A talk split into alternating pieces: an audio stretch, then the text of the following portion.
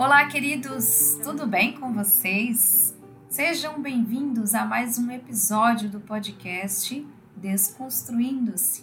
Eu sou Marília Lemos e por aqui eu compartilho as minhas reflexões, os meus textos e as minhas experiências de desconstruções. Hoje é, eu achei bem curioso porque é, eu estava lendo alguma coisa a respeito do quanto a gente vem desconstruindo algumas ideias, né? E quando eu é, criei esse nome para o, para o podcast, foi uma coisa assim muito intuitiva. Não sei explicar, tem muitas coisas que acontecem na minha vida que é desse jeito. Eu simplesmente penso e eu anoto. E foi assim: eu pensei e anotei desconstruindo-se. Pronto. E aí é, foi uma inspiração. Só que aí a gente, eu tava lendo a respeito sobre isso e eu achei muito curioso porque é, não, eu nunca tinha feito essa analogia, esse movimento de desconstrução que a sociedade tem feito. Acho que começou com comida, né? Que são pratos que são desconstruídos, que pratos que tinham um formato, né? Tinham um, um, uma apresentação de certa forma, e aí a criatividade dos cozinheiros é, eles desconstruíram aquele prato que eram servido, por exemplo, numa coisa inteira e aí eles separavam cada um dos elementos e chamavam assim de desconstrução.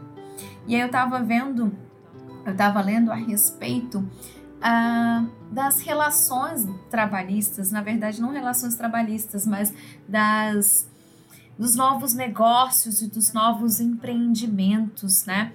É, em, o quanto a, a gente está voltando para algumas ideias para alguns hábitos que a gente, que era comum antigamente. Por exemplo, hoje, o quanto um trabalho manual, né, um trabalho artesanal, ele é muito mais valorizado, porque é muito mais porque traz a personalidade do autor, porque traz a personalidade do, do artista, porque traz também é, o, o, acolhimento, né? A proximidade com o seu cliente. Então, assim, são muitas. É, a gente pode observar esse movimento de desconstrução em muitos setores da, da sociedade, né? Então, achei muito curioso quando eu li isso, porque quando eu tive a ideia desse nome, eu nem sequer parei para pensar sobre isso, mas é justamente esse movimento que eu faço aqui, né? Que é o, esse movimento que eu faço na minha vida, que é desconstruir, desconstruir ideias, desconstruir crenças, desconstruir valores, né? Repensar certas coisas, voltar ao básico, é, trazer uma nova perspectiva, uh, enxergar as coisas de um com uma amplitude maior, né, de um ângulo diferente, como se você enxergasse com uma visão do alto da montanha que você consegue ver mais coisas. Mas é, não é esse bem o assunto que eu quero tratar hoje nesse podcast. Foi só mesmo uma partilha, né? Foi só mesmo um, uma curiosidade que eu percebi hoje. É, hoje, pelo Instagram, eu levantei um assunto muito interessante, né? que eu quero me aprofundar um pouco mais aqui, porque aqui a gente tem um espaço de é, mais liberdade, um espaço de maior intimidade, digamos assim, né?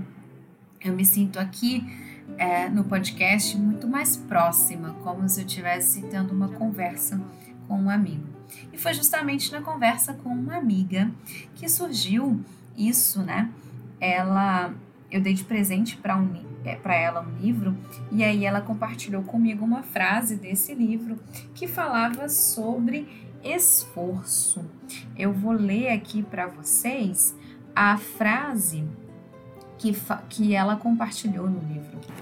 É o livro da Paula Quintão, né, sobre as, das tarefas domésticas, é o título do.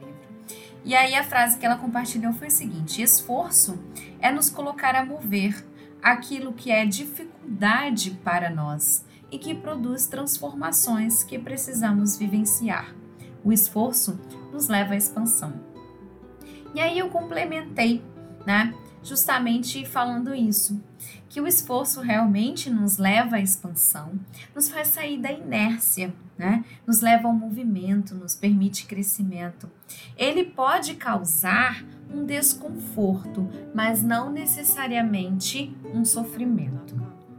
As, eu sempre falo aqui, né, eu acredito nisso, de que a vida é expansão, de que a vida é crescimento, que essa energia, esse é o movimento da vida, sempre nos levando para frente, sempre nos levando, nos motivando à expansão.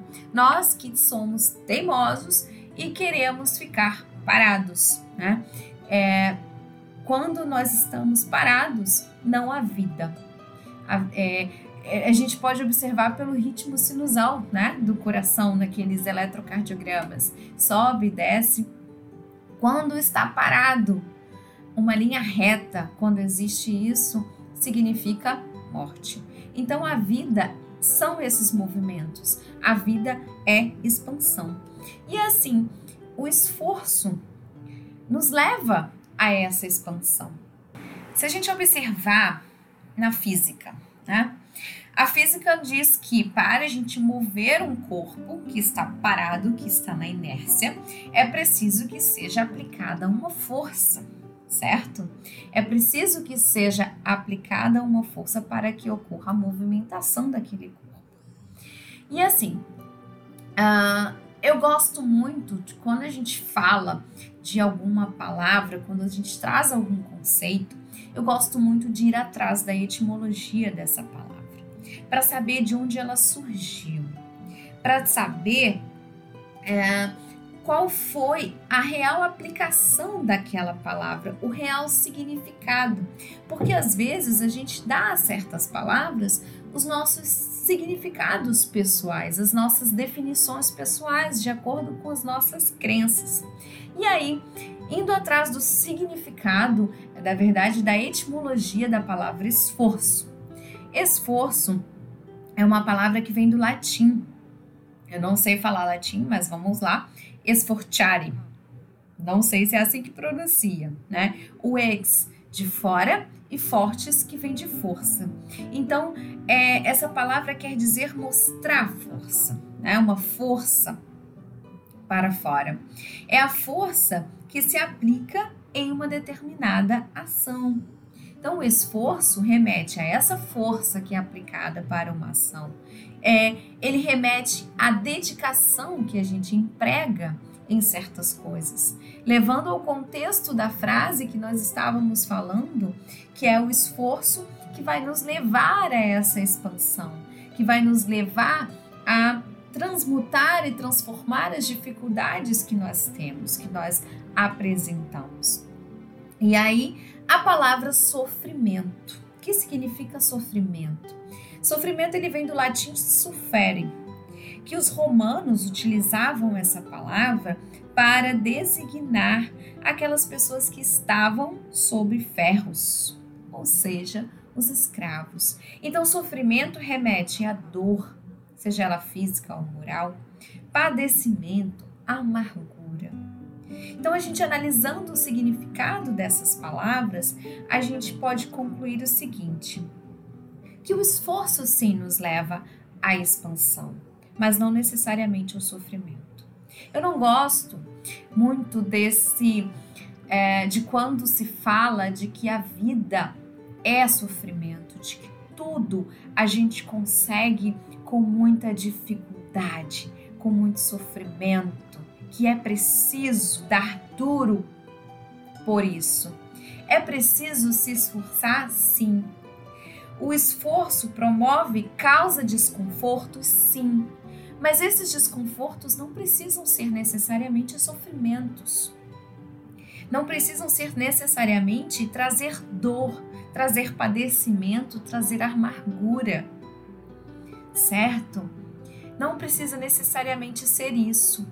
Isso vem do nosso sistema de crenças, de que tudo só se consegue com dificuldade, com sofrimento, que é preciso passar por sofrimento para crescer, para aprender. Muito pelo contrário, é possível sim crescer e aprender sem dor. A dor é opcional, mas é necessário esforço. Se a gente observar esse mesmo conceito, hoje é aplicado dentro da medicina. Dentro da medicina, esse conceito chamado hormese significa é, a medicina aplica da seguinte forma: são pequenas doses, são doses controladas de desconforto, que esses desconfortos eles vão ativar certos mecanismos do nosso, do nosso corpo, que esses mecanismos do nosso corpo para melhorar é, para ativar genes que estavam desligados, né? Mecanismos que promovem então a nossa saúde. É um dos princípios do jejum intermitente. Você deixa, causa um pequeno desconforto no seu corpo, um desconforto controlado, certo? Para que assim o seu corpo é, comece a a utilizar aquela gordura armazenada, né, como energia e assim promover o, o, emagrecimento. Enfim, existem vários benefícios do jejum intermitente, né, ações anti-inflamatórias, etc. Então, esse princípio da hormese é também utilizado dentro da medicina. Então, o, o, o, o esforço, ele costuma trazer sim desconforto. E esses desconfortos, eles são necessários para nossa expansão Porém, eles não são sofrimento. É essa questão que eu queria chegar.